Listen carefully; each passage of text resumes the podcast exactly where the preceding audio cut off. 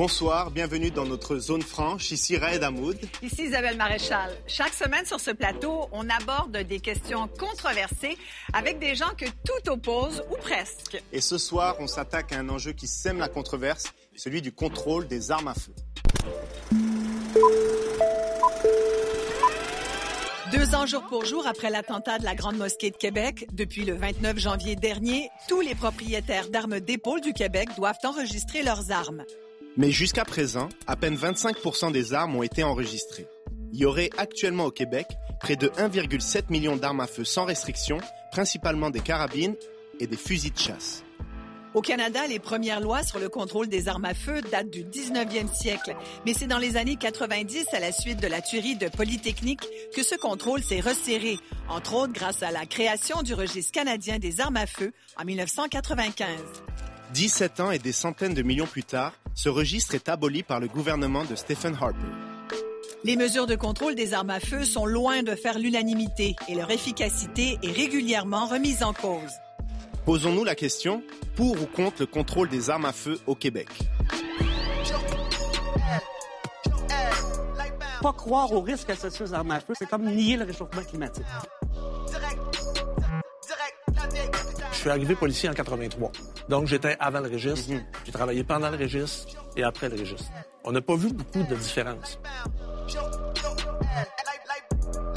Il y a eu quatre hausses de suite au niveau des statistiques pour les meurtres par arme à feu. Combien on évalue la vie de quelqu'un? À combien? Quand on me demande est-ce que ça tire vite une arme semi-automatique, je monte la vidéo d'un soldat américain qui tire sur une cible et en 40 secondes, il tire 60 balles. Il est pas pressé.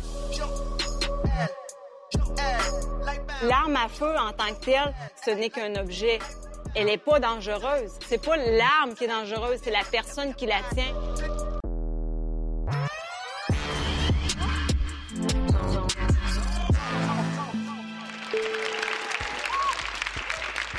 Lorsqu'on parle du registre des armes à feu, il y a comme deux positions. Il y a une position qui dit que ça garantit la sécurité de la société et il y a de l'autre côté, ça brimerait leur liberté individuelle. Alors on va se poser la question, le registre des armes à feu, c'est-tu efficace ou pas? Et quelqu'un qui s'est beaucoup intéressé à cette question, c'est Étienne Blé. Étienne, je vous invite à rejoindre Isabelle pour en discuter au centre de la zone.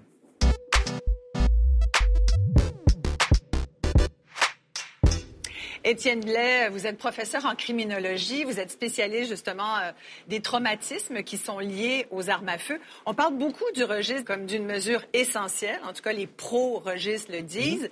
Vous, vous avez mesuré un peu son efficacité. Est-ce qu'il est efficace, le registre des armes à feu?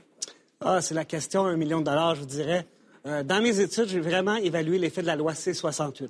Donc, c'est une loi qui vient avec plusieurs mesures. Donc, on, dans la loi C-68, on avait notamment des interdictions de certains types d'armes. On avait des peines minimales plus sévères pour les crimes commis par arme à feu. On avait aussi euh, un volet plus administratif où on allait améliorer les vérifications des antécédents, euh, certains événements récents qui peuvent être associés à un usage inadéquat des armes à feu, perte d'emploi, séparation. Et il y avait le fameux registre qui obligeait euh, l'enregistrement des armes d'épaule, donc qui était nouveau. Donc, ce que je peux dire, dans mes études, avec l'introduction de la loi C-68, oui, j'ai vu des baisses, euh, des homicides par arme à feu, des suicides par arme à feu. Euh, j'ai pas vu d'effet de substitution, c'est-à-dire que j'ai pas vu une hausse correspondante dans les homicides ou les suicides commis par d'autres méthodes. Maintenant, est-ce qu'on est capable d'isoler l'effet du registre par arme à feu euh, et de l'enregistrement? Ça, c'est une question plus épineuse. Puis comme chercheur, on a été un peu paresseux. Donc, on a regardé l'introduction de la loi, puis on a comparé, là, pour faire une histoire simple, le taux avant et le taux après d'homicide et de suicide par arme à feu. Euh, on est capable de prendre en compte les tendances avant, pour être certain qu'il n'y a pas d'autres événements qui soient associés à la baisse qu'on observe.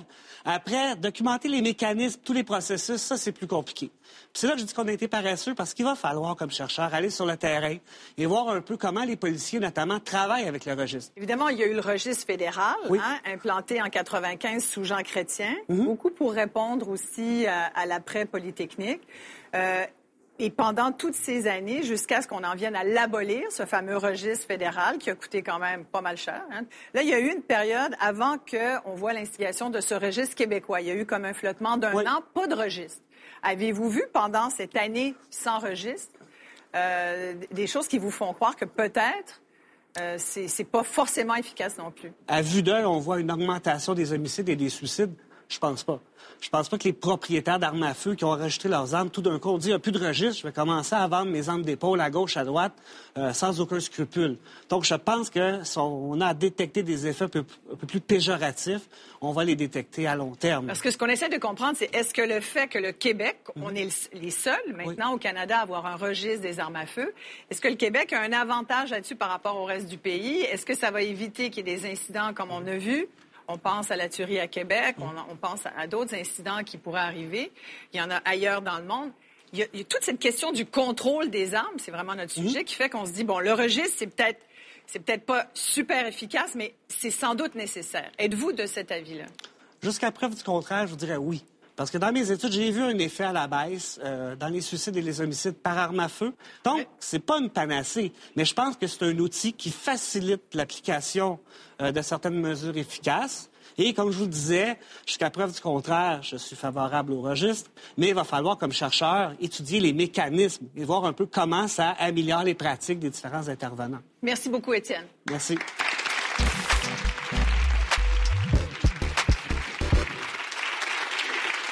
Vient d'avoir le point de vue du théoricien, du chercheur. On va maintenant se tourner du côté de la pratique. Dominique Corneau, vous avez été policier pendant 32 ans. 32 ans. Euh, le registre des armes à feu dans votre pratique, c'était quoi? Vous l'utilisiez tout le temps? Ça, ça, ça, ça améliorait la qualité de votre travail, de vos interventions? Ouais, ben, moi, j'étais. Je suis, arrivé policier en 83. Donc, j'étais avant le registre. Mhm. J'ai travaillé pendant le registre et après le registre. Je te dirais, franchement, que on n'a pas vu beaucoup de, de différences. Ça a entraîné d'autres problèmes, par exemple. Comme Euh, quoi? ben, entre autres, ça a entraîné des phénomènes d'hommes barricadés. C'est que les- quand, quand, quand les policiers vont arriver euh, dans un endroit, ils vont vérifier le registre des armes à feu. Puis là, quand la personne a des armes à feu, si la personne elle, elle a dit à quelqu'un de son entourage, moi, je veux rien savoir de la police, bang, on barre la rue, puis là, on négocie avec la personne. La personne ne veut pas nécessairement se servir de ses armes. Si elle est en, en période de, de- de santé mentale trouble, si on veut, là. Donc, puis on, arrivait dans des endroits aussi où, entre autres, dans, le mémoire que j'ai soumis, euh, il y a un policier qui est arrivé dans un endroit, puis il s'est fait tirer dessus. Il avait vérifié le registre, il n'y avait rien, il n'y avait pas d'armes, il n'y avait rien qui apparaissait là. Si toi, tu as un, permis de possession-acquisition d'armes à feu, tu n'as pas d'armes enregistrées chez vous. Moi, moi j'ai un PPA, je te prête une arme pour aller à la chasse. Quand le policier va aller intervenir chez vous, il ne saura pas qu'il y a une arme chez vous. C'est c'est impossible. Puis les policiers, leur règle première, je suis d'accord avec vous, c'est la sécurité. Ils ont des procédures à suivre, mais où là, où il disait, la Sûreté du Québec, notamment dans son témoignage euh, à la Commission des institutions, disait, ben, si on a l'information supplémentaire, ben, tant mieux. Puis s'il faut faire une saisie préventive, parce que la personne est en situation de crise, ben, on est mieux de se fier à l'information du registre que de la bonne foi de la personne. Euh, même chose lorsqu'il y a des ordonnances d'inter- d'interdiction. Le, registre n'est pas nécessairement utile pour combattre le crime organisé. Les homicides par arme à feu, là, on le sait, c'est des... euh, principalement aujourd'hui, là, 60% c'est commis par des armes de poing, des armes non enregistrées, puis c'est associé au crime organisé. Et non pas des armes longues Non, non, qui ça. sont couvertes par le registre. C'est ça. Les, les registres, pour moi, quand on regarde en termes d'impact, c'est pour les, les, je dirais les, les problématiques de santé mentale puis les blessures auto-infligées. C'est-à-dire que les personnes, par exemple, qui se sont euh, divorcées récemment, qui ont perdu leur emploi et qui vont faire une demande de permis d'armes à feu, bien, les analystes vont s'assurer que cette personne-là ne représente pas un risque pour lui-même ou pour autrui. Et puis, en termes de problématiques, c'est là que, le- je dirais, l'impact va se faire ressentir. On a je pense, euh, pour la période 2011-2015, je regardais peut-être 125 suicides par arme à feu par année au Québec. On a 30 homicides.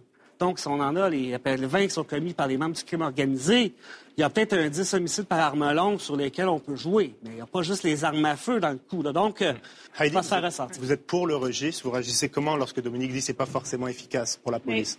je voulais dire qu'il est vrai qu'aujourd'hui, la majorité des homicides sont commis avec des armes de poing, mais ce n'était pas ça la réalité avant la loi fédérale. Avant qu'on ait eu la loi fédérale, il y avait beaucoup plus de meurtres par arme longue, à peu près le deux tiers de tous les homicides par balle. Et avec la loi fédérale, ça, ça a baissé radicalement au point où aujourd'hui, c'est les armes de poing qui sont, les, les meurtres par arme de poing qui sont plus nombreux.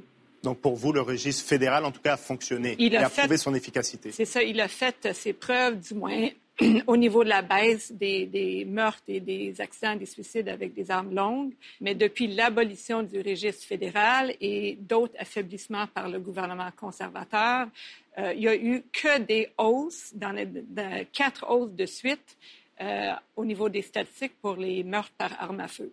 Alors, on, peut quand même parler de gros bon sens quand on a les, euh, les experts qui disent, les policiers, les groupes de femmes, les, les, gens en santé mentale qui disent que le registre est efficace et c'est confirmé par les tendances. Alors, je ne sais pas qu'est-ce qu'on a besoin de plus pour pouvoir dire au moins ça, ça fait pas mal et ça sauve des vies, sans doute. Donc, ce qu'il faut comprendre, c'est que vu que là, on enregistre nos armes, la personne qui veut faire, qui veut commettre un meurtre ou qui veut se suicider ou peu importe, elle va dire ah ben là j'ai enregistré mon arme, fait que je peux pas faire ça, je vais prendre un autre outil.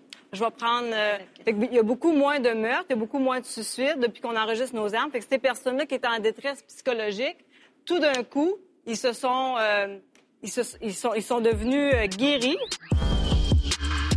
Et nous, on voit aussi des femmes qu'on a sauvées parce qu'on a, il y a eu un retrait préventif, il y a eu un contrôle des armes à feu qui étaient dans la maison. Zone franche. Zone franche.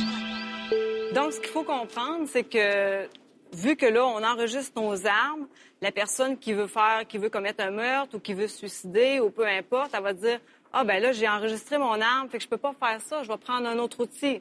Je vais prendre euh, il y a beaucoup moins de meurtres, il y a beaucoup moins de suicides depuis qu'on enregistre nos armes. Fait que ces personnes-là qui étaient en détresse psychologique, tout d'un coup, ils se sont, euh, ils, se, ils, sont, ils sont devenus euh, guéris parce qu'on a enregistré une euh, arme. Véronique, vous avez, vous avez un proche d'ailleurs qui, qui, a vécu une situation de détresse importante.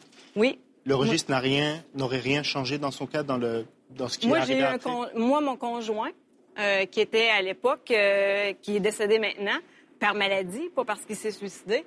Euh, pourtant, toutes les armes étaient enregistrées. Puis je peux vous dire que cette journée-là, euh, quand il a décidé de mettre fin à sa vie, j'étais en face de lui. Puis euh, il avait son arme dans les mains. Puis il s'est pas dit cette journée-là, ah ben là mon arme est enregistrée, je peux pas me suicider.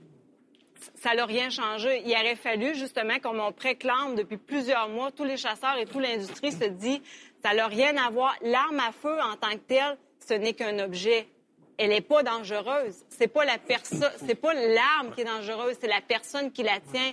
Donc, où est-ce qu'il faut mettre l'argent?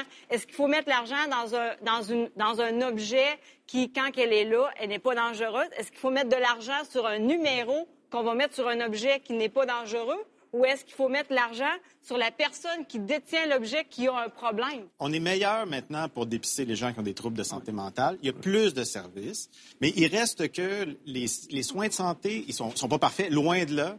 Euh, la, la, la, psychologie est toujours pas tout à fait reconnue comme, par le gouvernement comme étant un, un, un, service de première ligne, mais il reste que il y a quelque chose à faire là, mais il y a quelque chose qui a été fait. Donc, c'est pas un ou l'autre, c'est un et l'autre. Et là, si de signer un registre, c'est un problème, et vous dites, oui, mais moi, je serais prêt à me soumettre aux deux, trois ans des, tests de santé mentale. Mais comment on fait pour tester? Bien, évidemment, il faut aller chercher qu'est-ce qu'elle a, cette personne-là, chez elle, OK, elle.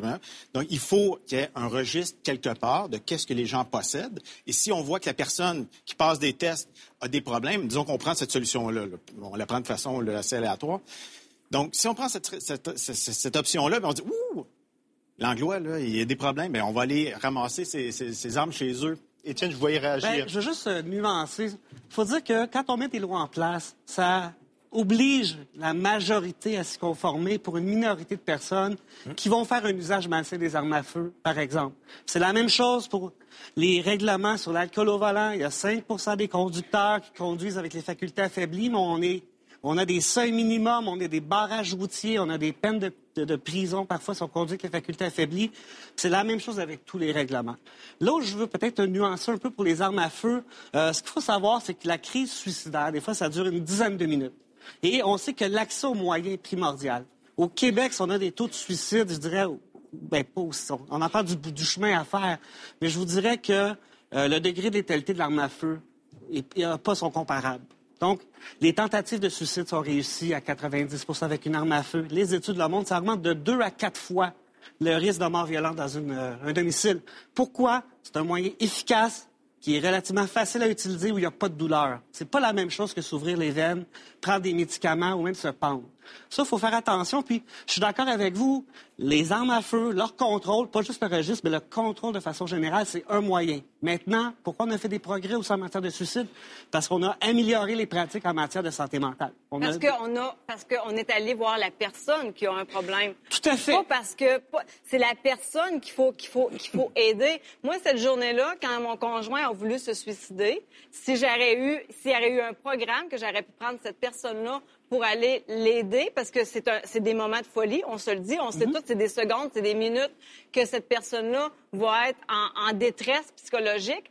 Est-ce qu'il faut, on revient toujours à la même question, est-ce qu'il faut traiter un objet qui n'est pas dangereux ou la personne qui est ben, Pas dangereux, il faut nuancer. Il faut regarder les, profils. Vous parlez, on parle beaucoup de suicides. Moi, je représente 36 maisons d'hébergement qui accueillent des femmes victimes de violences conjugales. Et on a vu, pour nous, les retraits préventifs, le contrôle des armes à feu, ça fait une différence. Ça fait 25 ans que je suis dans ce milieu-là. Et je parle des maisons d'hébergement qui sont à la fois en milieu urbain, à la fois fois en, milieu rural. Je représente également un réseau pan-canadien des maisons d'hébergement. Il y a plus de 500 maisons et nous sommes toutes d'accord que c'est important. Ce n'est pas la seule mesure, ce n'est pas une panacée, mais c'est important qu'il y ait des mesures restrictives et dans notre cas, avec des conjoints violents, il va se servir d'une arme pas seulement pour tuer, mais aussi pour menacer, pour contraindre, pour séquestrer. Alors, c'est pour nous sauver une vie et on l'a vu dans nos domaines parce qu'on on le voit quand il, y a, quand il y a des homicides par arme à feu et souvent les homicides sont associés au suicide par arme à feu en contexte de violence conjugale. Mais nous, on voit aussi des femmes qu'on a sauvées parce qu'on a, il y a eu un retrait préventif, il y a eu un contrôle des armes à feu qui étaient dans la maison. Et en violence conjugale, en principe, les policiers le savent et ils vérifient le registre et on a vu, nous, on a vu des grandes améliorations. En tous les cas, il y a des chiffres aussi euh, qui prouvent qu'il y a encore place à amélioration parce qu'au Canada, en 2016, il y a 223 personnes qui ont été tuées à l'aide d'une arme à feu. Parmi elles, euh, parmi ces victimes, il y avait euh, Thierry Leroux, un policier, un jeune policier. Et je vous propose d'entendre le père de Thierry Leroux, Michel, qui va se joindre à notre cercle en compagnie de Raël. Comment se fait-il qu'à l'époque et encore aujourd'hui, euh, des gens qui ont des antécédents de violence puissent encore posséder le permis de port d'armes? Zone France.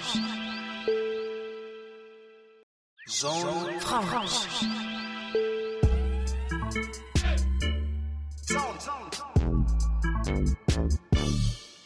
Michel Leroux, euh, vous êtes le père de Thierry. Thierry est décédé il y a trois ans, enfin il est mort il y a trois ans. Il avait 26 ans, il était policier, il était en service quand c'est arrivé.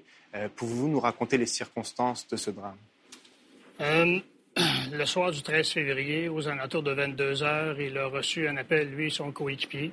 Ils sont allés pour répondre à un appel où c'était Venez-vous-en, on tire. Alors, ils sont partis du poste de police. C'est une petite communauté de 1200, 1300 habitants. Et euh, lorsqu'ils sont partis du poste, Thierry a dit à son coéquipier euh, on ferme les lumières, on baisse les fenêtres, même si c'est au mois de février en Abitibi. Et puis on se rend à la résidence. Comme ça, si ça tire, on va entendre, on va entendre quelque chose. Donc euh, Thierry est rentré, a pris contact avec l'individu qui était dans le sous-sol avec sa conjointe. Et euh, son coéquipier a pris soin des six ou sept personnes qui étaient euh, également sur l'étage, euh, des femmes et des jeunes enfants. Et puis, durant, durant l'événement, il s'est joint à Thierry dans la discussion. Par contre, le tireur a dit à son adjoint de s'en aller parce qu'il voulait juste négocier avec Thierry. bon, c'était une personne qui avait des antécédents connus.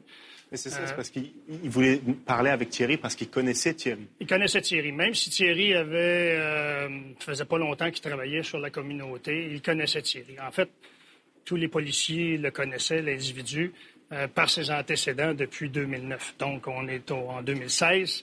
Et puis, euh, c'était pas la première fois qu'il était interpellé par les policiers, amené à l'hôpital à Val-d'Or, soigné, retiré, ramené dans sa communauté. Donc, Ceci étant dit, euh, les discussions se continuent et puis, euh, bon, euh, sans rentrer dans tous les détails, pour une raison ou pour une autre, sa conjointe qui est en bas a remonté les escaliers, tiré, l'a grippé par le bras, il a demandé, y a-tu un arme en bas? Il n'y en a pas. Et elle n'a pas répondu. Donc, dans sa prise de décision avec l'information, les discussions qu'il qui avait avec le tueur qui était en bas, évidemment, euh, les deux seules personnes qui avaient connaissance des discussions, ben, ils sont décédés les deux. Euh, pour, une raison, pour une raison X, sur l'information qu'il avait, Thierry est descendu l'escalier pour aller le chercher pour une énième fois, pour l'amener encore une fois à l'hôpital à Val pour les, les, soins, etc. Et lorsqu'il est arrivé en bas de l'escalier, euh, le monsieur a ramassé son arme et il lui a pointé dans le visage. Thierry est retourné pour remonter l'escalier et euh, il a fait feu deux fois dans le dos. Euh, ce qui est particulier, c'est que cinq mois auparavant, votre fils, Thierry, était allé remettre des armes à ce type-là qui va devenir son meurtrier cinq mois plus tard.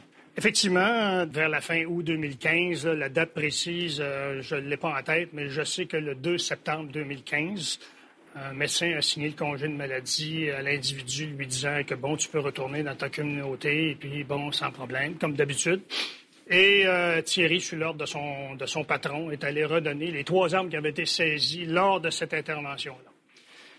Évidemment, le soir du drame, euh, le registre n'existant plus. On ne sait pas si la 3006 qui a servi euh, au meurtre et au suicide par la suite était dans les armes qui avaient été saisies. Mais ce qu'on sait, c'est que le soir du drame, il n'avait pas trois armes, il n'avait cinq dont un fusil d'assaut SKS. Vous nous dites que depuis 2009, ce type-là était connu des autorités. Il y avait plusieurs antécédents en, cinq mois avant qu'il retourne ses armes, d'abord contre un policier, mais aussi contre lui, euh, on lui a remis ces armes-là. Elle, est où, elle est où la faille du système actuellement? Ben, c'est un peu le, le, le, combat que j'en fais. C'est comment se fait-il qu'à l'époque et encore aujourd'hui, euh, des gens qui ont des antécédents de violence, euh, de propos suicidaires, de violence conjugale, de maladies mentales, de, peu importe de toutes sortes, puissent encore posséder le permis de port d'armes. Et en plus, conserver les armes et en acquérir d'autres. C'est aberrant mm-hmm. et ça n'a fait aucun sens. Écoutez, je viens de la BTV, j'étais dans un milieu rural, mais il y a des membres de ma famille qui n'en ont des armes. Moi, j'en ai pas pour, pour d'autres raisons. Je suis pas contre les armes. On, a, on, aura compris que même si le registre peut-être n'aurait pas sauvé votre fils, vous, vous aimeriez que ça reste parce que c'est une mesure qui peut qui peut limiter ce genre de, drame? Ben, c'est le premier pas en avant dans un contrôle. Mon bagage académique, mhm. mes expériences professionnelles me démontrent qu'à moyen et long terme, les mesures qu'on met en place avec rigueur et persévérance face à des risques vont faire en sorte qu'avec le temps, les, événements associés à ça, que ce soit des événements comme tragiques comme celui-là ou d'autres accidents, ça va descendre. De combien? Ça dépend du point de départ, ça dépend de la rigueur qu'on y met et ça dépend aussi de la persévérance qu'on y place. Michel Leroux, merci beaucoup pour ce témoignage, vraiment. Ça plaisir.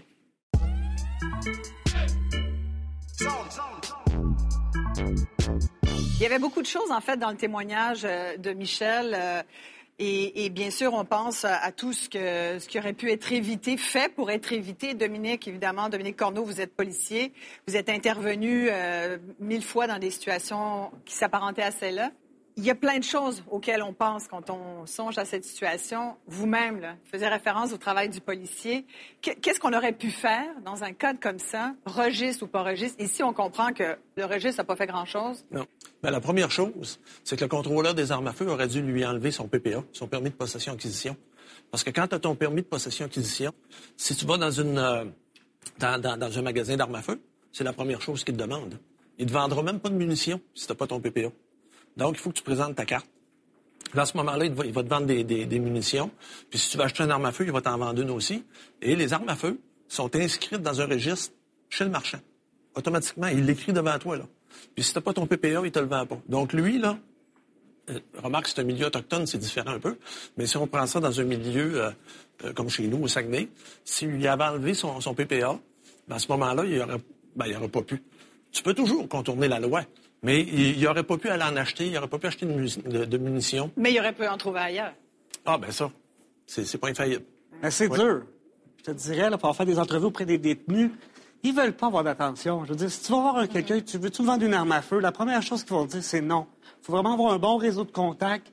Puis c'est sûr que les gens ont la croyance, par exemple, on va aller dans les réserves, c'est facile, mais c'est pas si facile. Tu veux une arme de qualité sur le marché noir, c'est très, très difficile. Quand on regarde un peu, quand on se compare avec nos voisins du Sud, le contrôle des armes à feu au, au Québec et au Canada, on est à, des années, des années-lumière de ce qui se fait aux États-Unis. Puis c'est pas, faut faire attention. C'est pas vrai qu'on peut, peut les acquérir ailleurs. C'est beaucoup plus difficile. Et euh, c'est pas vrai que non plus la personne va utiliser d'autres moyens pour commettre son crime. Les personnes tuent les personnes. C'est vrai, gun, guns don't kill people. People kill people. On connaît l'adage. Mais le nouvel adage, c'est euh, les, les, armes à feu ne tuent pas personne, mais elles la rendent beaucoup plus facile. Donc, il ne faut pas oublier, c'est, c'est l'arme de prédilection pour enlever la vie, pour, même pour si on veut se défendre. C'est la lame la plus létale. Mais je pense, que, toutes les armes peuvent devenir très faciles pour tuer quelqu'un. Euh, si quelqu'un a une vanne puis décide de rentrer dans, un, dans une gang, c'est aussi très facile. Si, si euh, moi, je pogne les nerfs après mon chum demain matin parce qu'il n'est pas rentré à bonne heure puis je prends mon couteau de cuisine, c'est très facile aussi. Ben, je pense que de... Pas vraiment, là. Oui, oui, oui. tu m'approches avec ton couteau, je vais me défendre. Avec un gun, je te tire de loin puis c'est tout le monde ici. Sauf que si tu as un gun dans les mains puis tu es sur le bord de la porte, c'est facile de se tasser aussi. tu sais, faut, faut, à un moment donné, il faut arrêter de toujours rendre ça le plus facile possible. Il ben, faut arrêter de toujours dire que l'arme L'arme est dangereuse, l'arme est, l'arme est, destructive, l'arme c'est automatique que tu vas tuer quelqu'un. tu peux pointer quelqu'un, tu peux pointer quelqu'un. Tout est fait pour tuer, tout est fait pour tuer. Moi je m'excuse là, mais le docteur Turcotte que tuer ses deux enfants avec des coups de couteau, c'était facile aussi. Il aurait pu prendre une arme aussi pour tuer ses enfants. Il aurait pu les prendre aussi et les tirer en bas du pont ses enfants. Tu sais, à un moment donné, il faut arrêter de toujours mettre le dos sur les armes. C'est ridicule. Manon, j'aimerais vous entendre, Manon, parce que vous justement dans les ressources pour, euh, pour femmes violentées, vous dites même, on n'en parle pas assez, mais il n'y a pas que l'arme qui tue, il y a l'arme qui est utilisée comme menace. Qui comme menace, comme séquestration, des armes à, euh, euh à côté de la porte euh, d'entrée, à côté du lit, ça envoie un message très clair. Si tu fais quoi que ce soit, il va t'arriver quelque chose. Et moi, vraiment, toute la question de maintenir quand même, de restreindre d'une façon ou d'une autre, on sait que c'est pas une panacée, mais quand même, ça sauve des vies. Nous, on le voit, ça sauve des vies. Je me rappelle très bien un petit garçon de 6 ans euh, qui était avec sa mère. Le père avait des droits d'accès. On connaissait, le policier savait que monsieur avait des armes. Et ils n'ont pas cru bon de lui retirer ses armes. On savait qu'il était violent on savait qu'il y avait des, il y a eu déjà des poursuites contre lui. Il y avait des armes encore parce qu'on considérait pas. Ben, ils lui ont pas enlevé ses armes. Et qu'est-ce que fait le petit garçon? Il voulait pas aller voir son père. Il dit, papa l'a dit, il va nous, il va nous tuer avec son arme, tout ça. Ben, c'est exactement ce qu'il a fait. Quand il a ramené l'enfant, l'enfant est allé pour rentrer dans la maison, il l'a tiré, puis ensuite il est rentré dans la maison, puis il a tiré son ex-conjoint. Est-ce que c'est ça qu'on veut? On a une charte des droits et libertés au Canada. Le droit à la sécurité, le droit à la liberté, c'est fait pour tout le monde et spécialement pour les personnes qui sont victimes de violences. Sauf que de, s'occuper des personnes qui ont des maladies mentales, ça aussi, ça sauve. Mais un conjoint violent, c'est pas quelqu'un qui a des maladies mentales. Je, m'excuse. C'est quelqu'un qui veut contrôler absolument, qui a un besoin de contrôler coercitivement euh, sa conjointe, ses enfants. Quand j'étais jeune, on m'apprenait qu'un contrôle, c'était pour contrôler. OK? Sauf que là, on contrôle des personnes qui sont faciles à contrôler, mais les incontrôlables, eux autres, qui, qui va les contrôler? Zone franche. Zone franche. Un conjoint violent, c'est pas quelqu'un qui a des maladies mentales. Je, m'excuse. C'est quelqu'un qui veut contrôler absolument, qui a un besoin de contrôler coercitivement euh, sa conjointe, ses enfants. C'est ça de la violence conjugale, c'est pas une chicane de couple. Donc, si on contrôle les armes à feu, si je comprends bien le point de vue ici, là, si on contrôle les armes à feu, si on enregistre toutes nos armes, il n'y aura plus aucune violence conjugale. Toutes les femmes sont sauvées. C'est pas ce que j'ai dit. C'est une mesure parmi tant d'autres. Et on sait que des conjoints violents, ils ont besoin d'avoir, de sentir qu'ils sont en C'est ce qu'on appelle des facteurs de risque. Ce que je veux dire, c'est que faut faire attention. Si là, on est émotif, on a toutes nos expériences, puis, on, on autoconfirme nos perceptions. Mais quand on regarde la science, il n'y a plus de doute. Pas croire aux risques associés aux armes à feu, c'est, pas, c'est comme nier le réchauffement climatique. Il y a une arme dans une résidence, le risque de suicide et d'homicide est augmenté de deux à quatre fois. Mais le fait d'avoir un permis de port d'armes ou d'avoir enregistré son arme sur le registre, ça ne fait pas en sorte qu'on est forcément moins dangereux. Je pense à Alexandre Bissonnette, et de mémoire, il me semble que son arme était enregistrée. En fait, oui, est-ce qu'elle l'était? Oui, il va avoir ça des... n'a pas empêché qu'il soit rentré dans une Il va avoir des tragédies tout le temps. C'est pas la, la science nous dit que des fois le risque est augmenté de deux à quatre fois. C'est pas un risque qui est 100 Tu une arme à feu. Mais qu'est-ce qu'on aurait appris du fait que son arme soit enregistrée? Qu'est-ce que ça aurait empêché? Ça n'a rien empêché, dans le fond. en fait, ça Mais- aurait pu. bon, ça, ça dépend, aurait été, ouais. ça dépend de d'autres facteurs. Donc, dans le cas de Bissonnette, la, la tragédie là-dedans, c'est que ses proches qui ont constaté qu'il y avait des troubles mentaux et des tendances haineux n'ont pas rapporté ces inf- informations à la police. Été la même chose avec Si- collège Dawson aussi. C'est la même Exactement. chose. Oui. Même Alors, si la police est alertée de risque, elle peut procéder à des retraits préventifs et c'est là où le registre est utile. Euh, L'arme d'Alexandre Bissonnette, en passant, le registre n'était pas en vigueur, ni au fédéral, ni, ni au provincial. Il y avait une arme de deux armes de poing qui étaient enregistrées, mais il y avait aussi des armes d'assaut qui sont non restreintes, donc qui n'étaient pas du tout sur le radar des policiers. Et si les policiers auraient été alertés, la police n'aura pas eu la liste des armes légales que Alexandre Bissonnette possédait, qui aurait pu plus efficacement retirer avec cette information. Il n'y que pas eu celle illégale non plus. Là? Pardon? Il n'y aurait pas eu celle illégale non plus. Là. Non, c'est ça. Il y aurait eu une liste d'armes. armes étaient légales. Mais Heidi Ouais, vient de ça. nous dire un truc, les armes d'assaut. Est-ce que c'est pas le, le problème, c'est pas les types d'armes, puis Véronique, peut-être que ça peut te permettre de, de rejoindre d'autres points de vue ici. Euh, Ben. Pas de problème des fusils de chasse, parce que bon, on peut mettre certains balles et tout, mais un, un fusil d'assaut qui tire autant de balles à la minute, c'est-tu pour chasser le chevreuil? Mais C'est non, quand- mais c'est quand même restreint au. Canada. Là. Oui, C'est restreint au. Canada. Là. Ouais. Tu peux pas avoir des chargeurs de plus de 10 balles. Oui, c'est assez. Si, si tu vas à la chasse, tu peux pas avoir plus que 5 balles. Si tu vas aux oiseaux migrateurs, tu peux pas avoir plus que 3 balles dedans.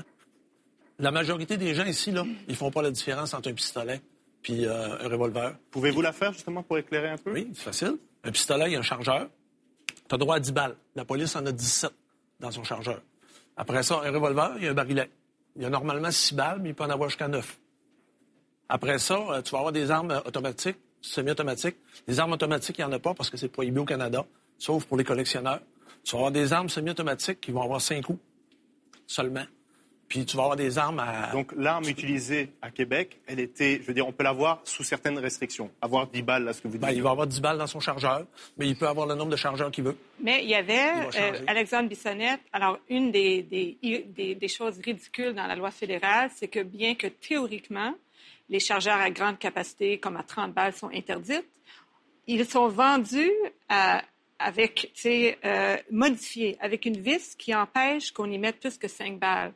Mais on peut enlever la vis. C'est ce que fait Alexandre Bissonnette. Il y avait 30 balles dans ses chargeurs. Même chose pour, Richard Bain lors de la soirée euh, des élections du PQ. Il y avait des, chargeurs à grande capacité totalement remplis. Même chose pour le tueur à Moncton, Justin Bourque.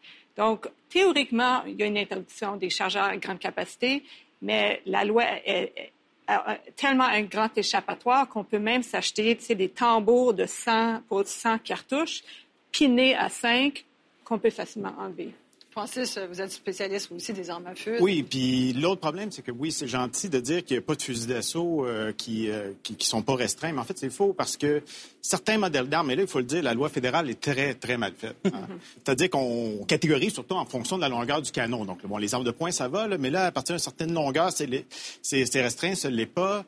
Euh, L'arme utilisée euh, à Dawson, par exemple, euh, le, le- le Beretta CX Storm, euh, CX4, pardon, euh, si le canon est assez long, c'est une arme à autorisation non restreinte. Sinon, est à autorisation restreinte, l'ergonomie de l'arme reste la même. Le chargeur est en arrière. Le, le système de tir, c'est fait pour être en position, pour, pour se promener dans des lieux fermés comme des maisons, des écoles, bon, etc. Regardez n'importe quel tireur qui a un pistolet sur YouTube. là. Euh, je montre souvent une vidéo euh, quand on me demande est-ce que ça tire vite une arme semi-automatique? Ben, je, montre une vidéo d'un soldat américain qui tire sur une cible et en 40 secondes, il tire 60 balles. Il n'est pas pressé. Il tire, il, change de chargeur, il ne se presse pas trop.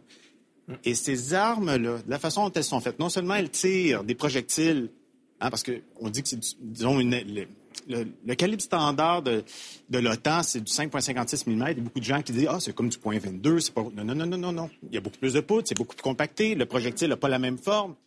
Et c'est quand ça pénètre le corps de quelqu'un, ça a tendance à faire éclater les organes internes, à briser les os. Parce que les policiers sont armés avec. C'est fait pour ça. Des policiers sont armés avec des 9 mm. Donc, des armes qui ont des projectiles sont plus ronds, il y a moins de poudre, donc sont, sont moins puissants. Donc, quand on tire mais, à quelqu'un. Mais ces armes-là, Francis, on ne va pas chasser le chevreuil avec ça. Ben, en théorie, non. Mais Ben, le, c'est le gouvernement exactement, c'est canadien. exactement ça que je trouve. C'est exactement pour ça que Donc, les on devrait les se- interdire, se mobilisent. Parce qu'on se dit, pourquoi est-ce qu'on attaque?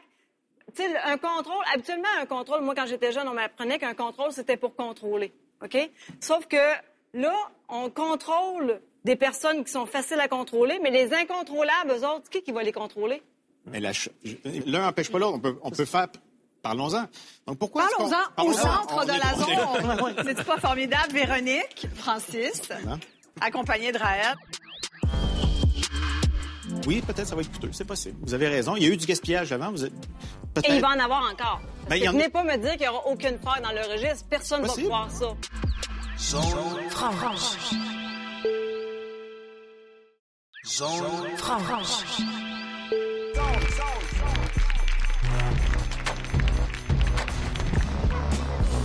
Véronique, on l'entend depuis tantôt, vous avez un réel problème avec le, que ce soit le registre ou toutes les, les législations qui vont venir mettre le, le- le fardeau sur les gens comme vous qui êtes des chasseurs plutôt.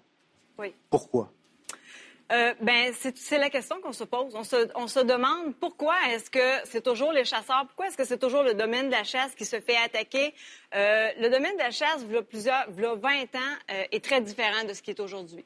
Euh, la culture a changé, les chasseurs sont beaucoup plus informés, c'est devenu un sport de famille, c'est vraiment rendu Donc c'est du loisir, mais le fait d'avoir un registre, ça vous empêchera pas d'aller à la, à la chasse? Le fait d'enregistrer vos armes, ça vous empêche pas de continuer à chasser? Ça l'empêche pas de continuer à chasser. Par contre, qu'est-ce- pourquoi est-ce qu'on a envie de se révolter? C'est qu'on se dit, ça fait déjà deux fois qu'on enregistre nos armes.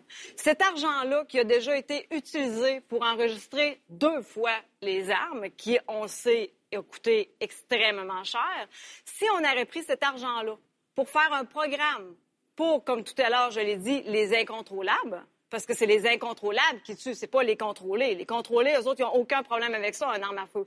Mais non, on veut s'acharner sur des personnes qui sont faciles à contrôler, qui vont se soumettre à la loi et qui vont dire, bon, ben, pourquoi pas enregistrer nos armes encore une troisième fois?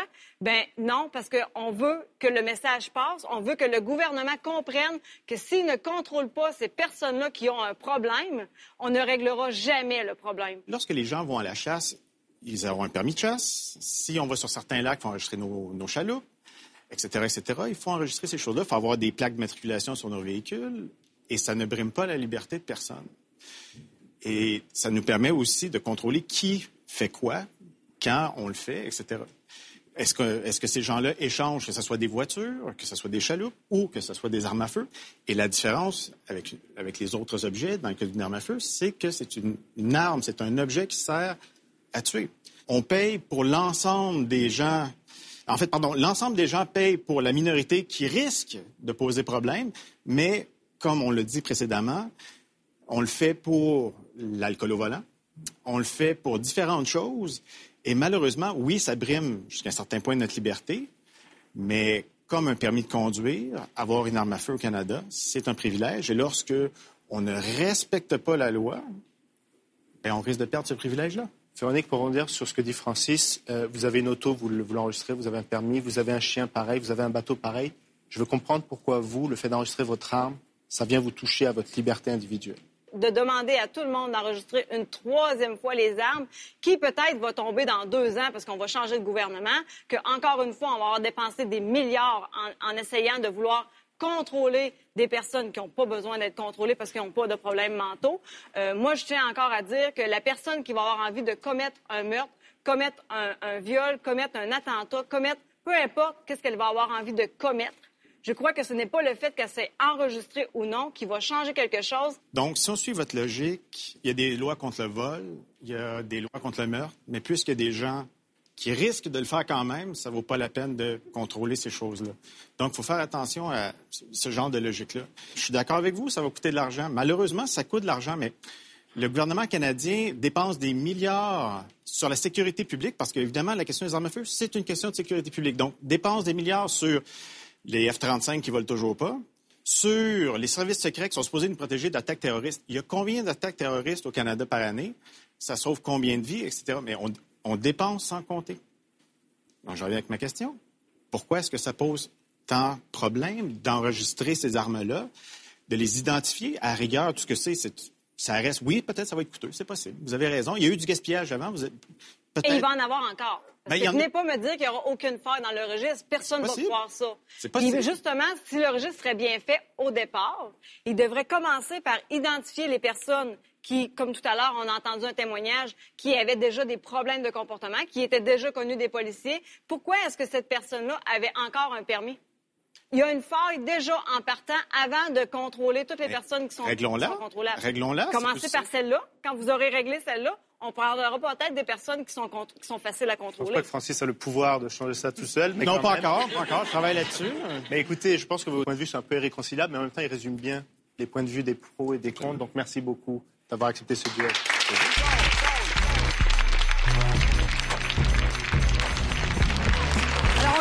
Que les pour registres et les contre registres des armes à feu, mais plus globalement, comme on s'intéresse à la question du contrôle des armes à feu, j'aimerais qu'on axe un peu sur les solutions pour améliorer les choses, parce que là, on, comprend qu'avec ou sans registre, des fois, c'est pas toujours clair dans l'intervention policière, ne serait-ce que, là.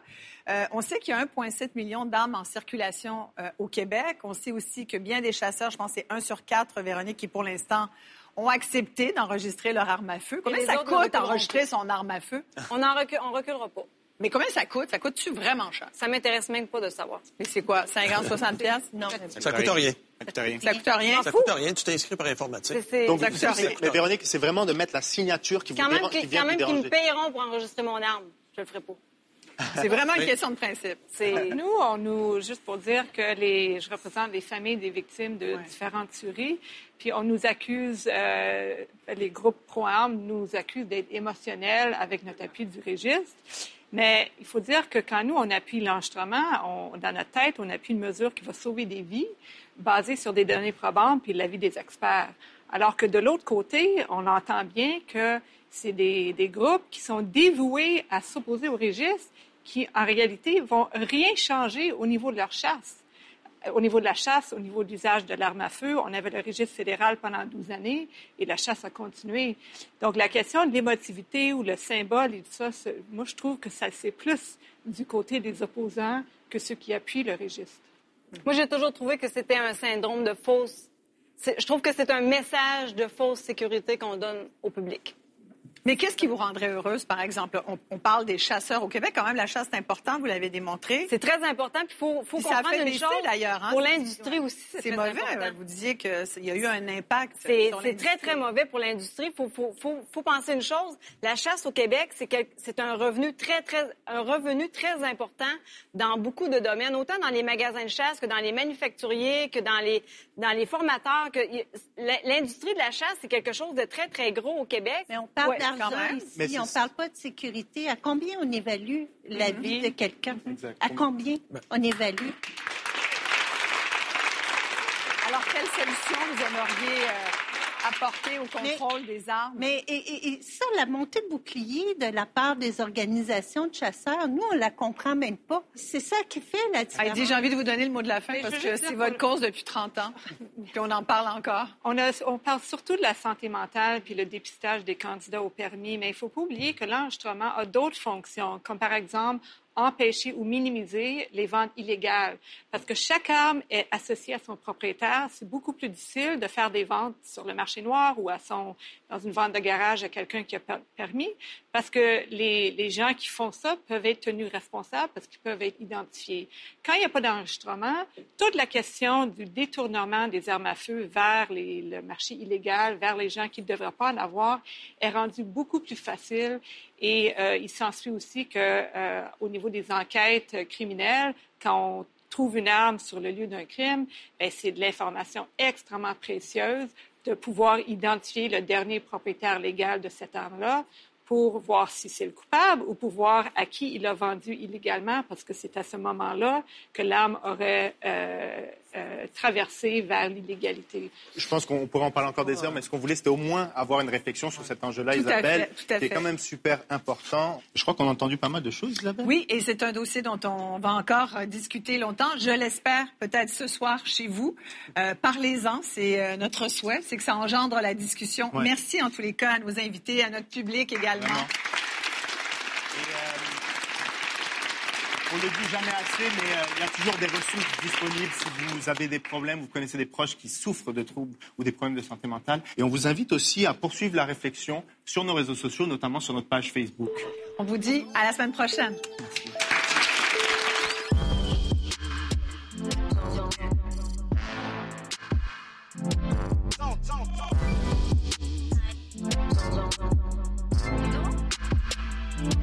Merci.